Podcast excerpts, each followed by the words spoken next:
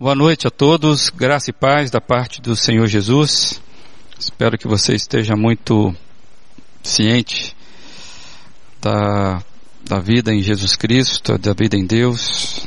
Nós temos conversado aqui sobre uma vida satisfeita em Deus. E eu convido então novamente você a abrir a sua Bíblia no Salmo 63. Salmo 63, escrito por Davi e assim se expressa a palavra de Deus. Ó Deus, tu és o meu Deus. Eu te busco intensamente. A minha alma tem sede de ti. Todo o meu ser anseia por ti, numa terra seca, exausta e sem água. Quero contemplar-te no santuário e avistar o teu poder e tua glória. O teu amor é melhor do que a vida. Por isso os meus lábios te exaltarão. Enquanto eu viver, te bendirei, e em teu nome levantarei as minhas mãos. A minha alma ficará satisfeita, como quando tem rico banquete. Com lábios jubilosos a minha boca te louvará. Quando me deito, lembro-me de ti. Penso em ti durante as vigílias da noite, porque és a minha ajuda canto de alegria às sombras das tuas asas. A minha alma apegar-se a ti, a tua mão direita me sustém.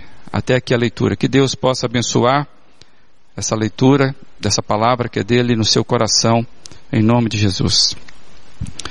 Já dissemos aqui que Davi estava em fuga no deserto quando ele escreve esse salmo que para nós é o Salmo 63. E ele estava passando por um sentimento de dupla traição. Um golpe de Estado, que é um golpe para a sua alma, porque vem do próprio filho. Um filho muito amado. Absalão, filho de Davi, era um filho que Davi amava muito. E era exatamente esse filho que vinha promovendo um golpe de Estado contra Davi, e Davi é obrigado a estar em fuga no deserto. E salmo como este nos mostra bem o caráter de Davi.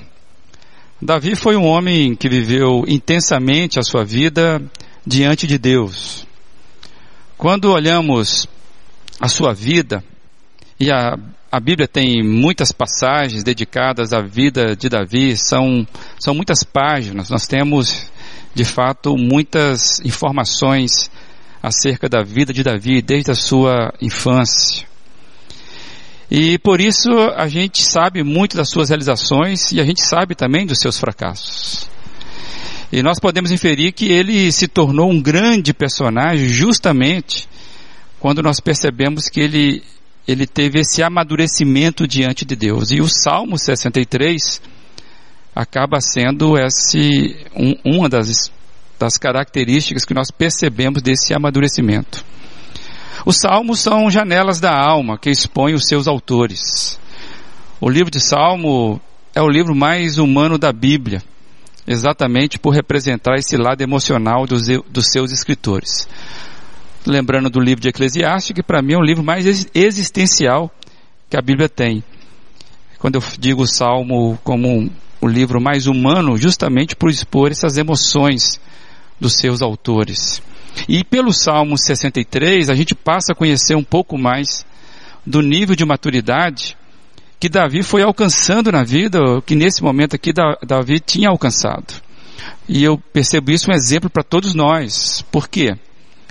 Porque geralmente nós, numa situação semelhante, quando nos sentimos injustiçados, quando nos sentimos é, sob pressão, geralmente nós levantamos o nosso clamor a Deus para indagar o porquê daquela situação.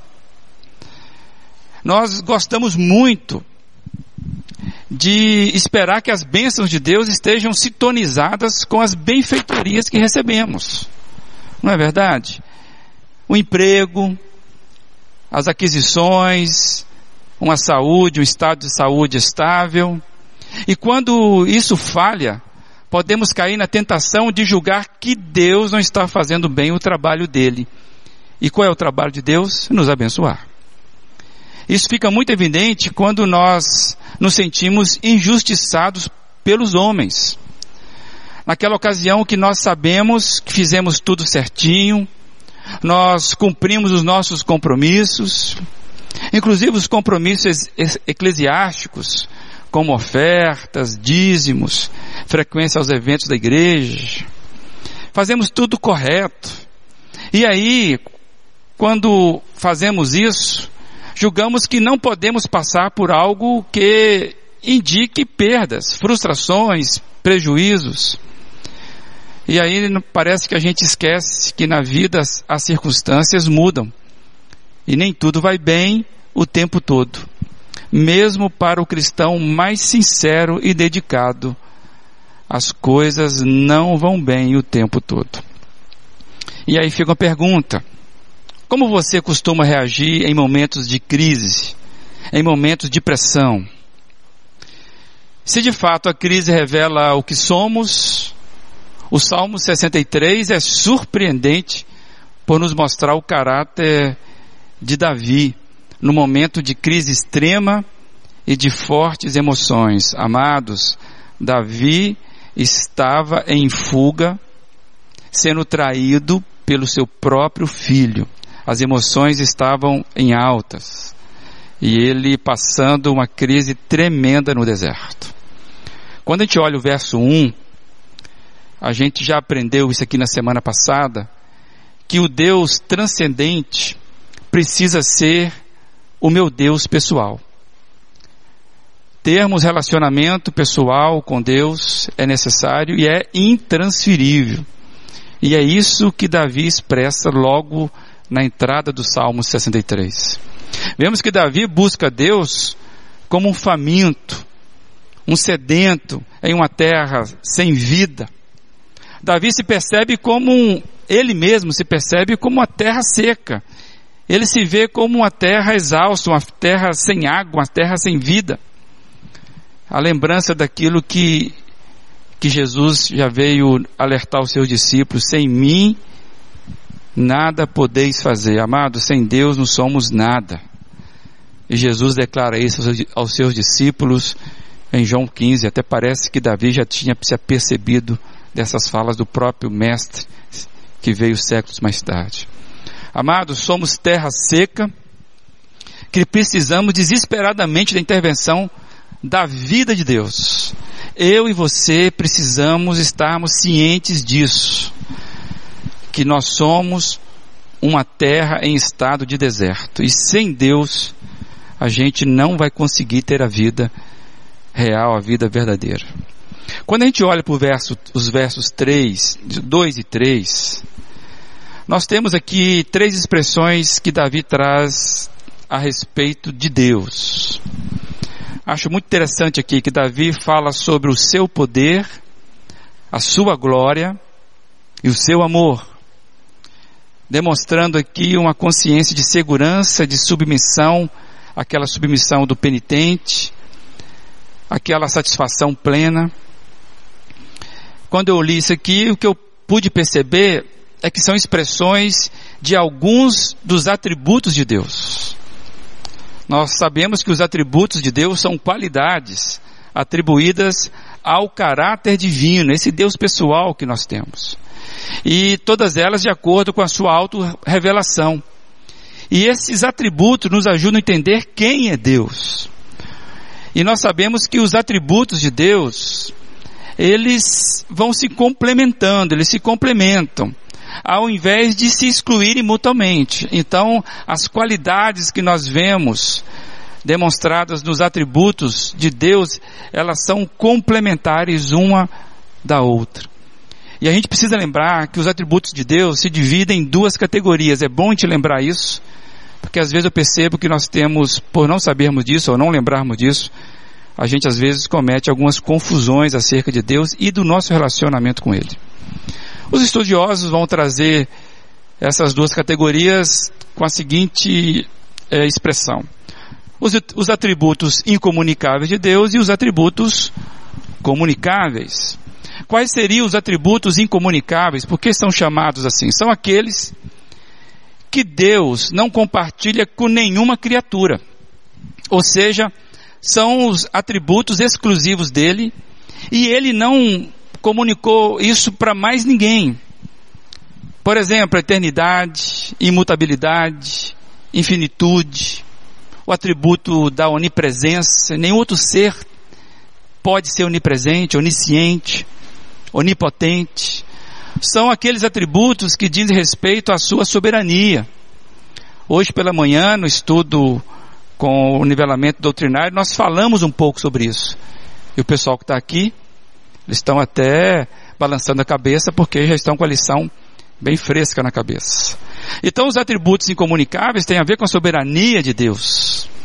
Os atributos comunicáveis de Deus, comunicáveis de Deus, são aqueles que Deus compartilha, pelo menos em certa medida, com os homens. É amor, bondade, justiça, sabedoria, a liberdade. Ou seja, são aquelas, aquelas expressões que nós entendemos na nossa vida porque o próprio Deus comunicou isso a cada um de nós.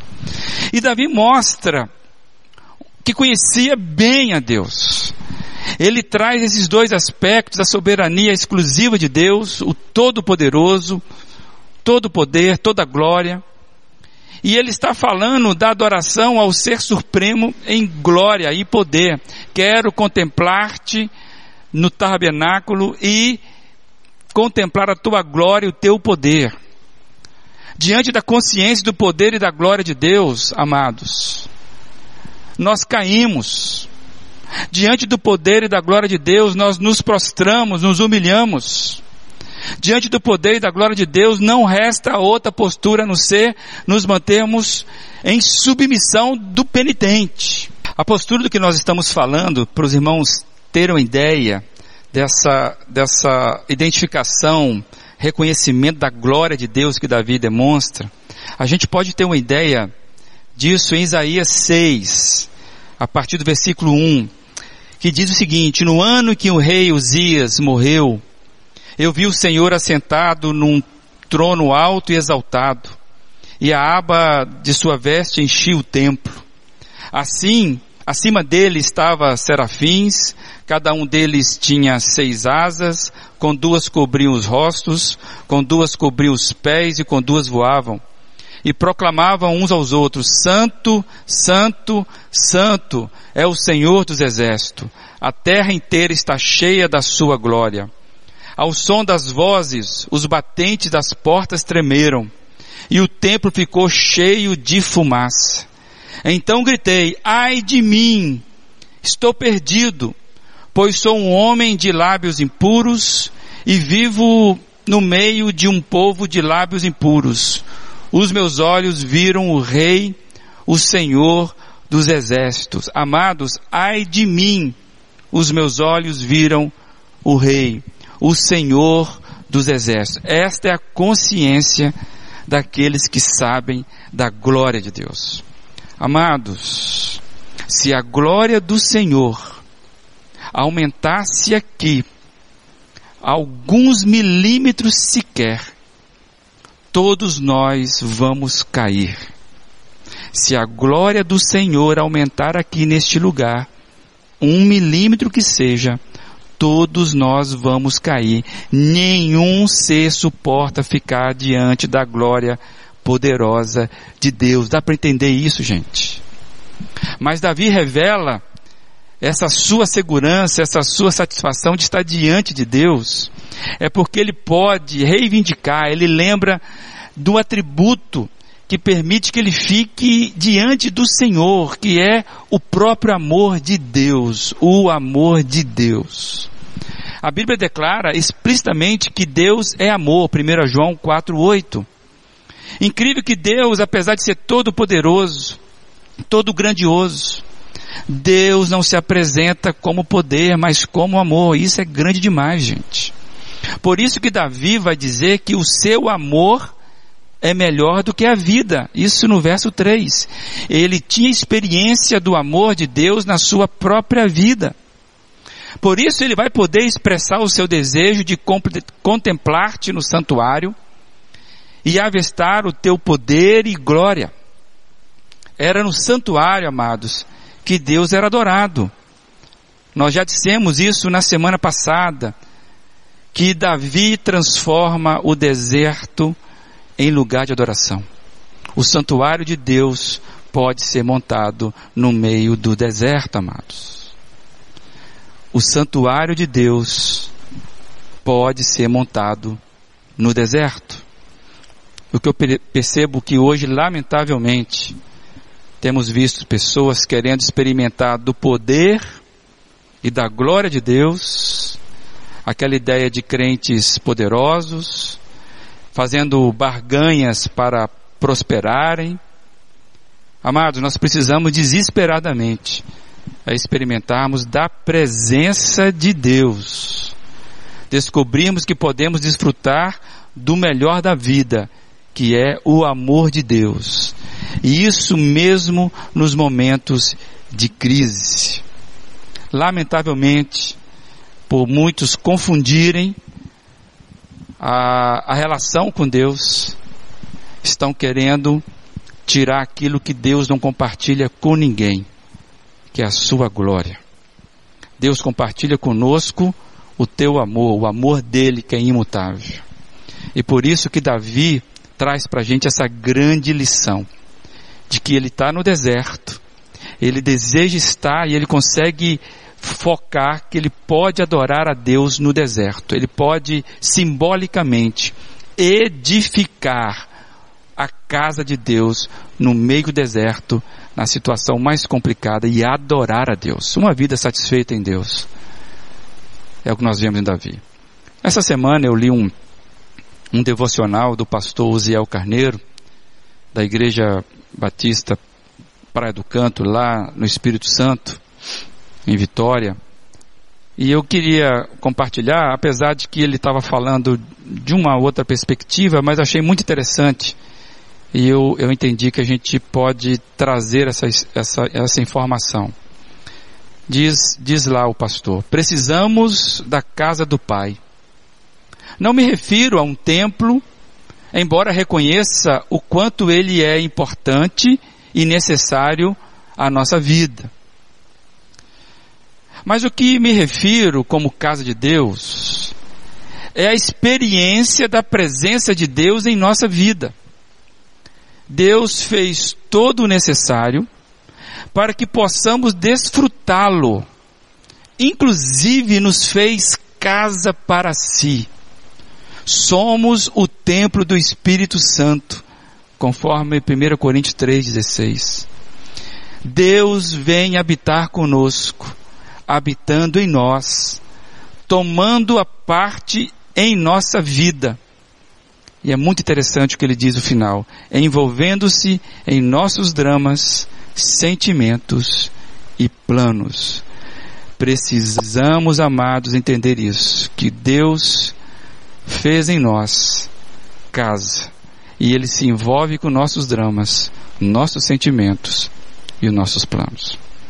Fica então para nós, para mim e para você, o convite para hoje experimentarmos do amor de Deus invadindo a nossa alma.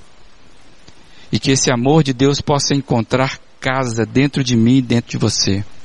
Que possamos dizer, Senhor, Tu és bem-vindo aqui. Toma conta do seu jeito. Será que você pode fazer essa, essa entrega? Senhor, Tu és bem-vindo na minha vida. Transforma o meu coração no altar de adoração. Amados, uma vida satisfeita em Deus é uma vida que tem fome de Deus, tem sede de Deus, como temos cantado aqui. E hoje precisamos, mais do que nunca, abrirmos aprendendo com Davi, abrirmos a nossa vida e encontrarmos dentro dela uma espécie de adorador que agradece e que vive sob a direção de Deus e o amor de Deus. É com você? É com você hoje este convite que você possa ter a coragem de dizer, como Davi, Senhor, quero contemplar-te no teu santuário. Senhor, tu és bem-vindo aqui na minha vida. Toma conta e cuida do seu jeito. Que o Senhor te abençoe, que você possa ter um encontro pessoal satisfeito da presença dele na sua vida. Se Deus permitir, na próxima semana continuaremos então a falar sobre a riqueza desse salmo. Fica na paz.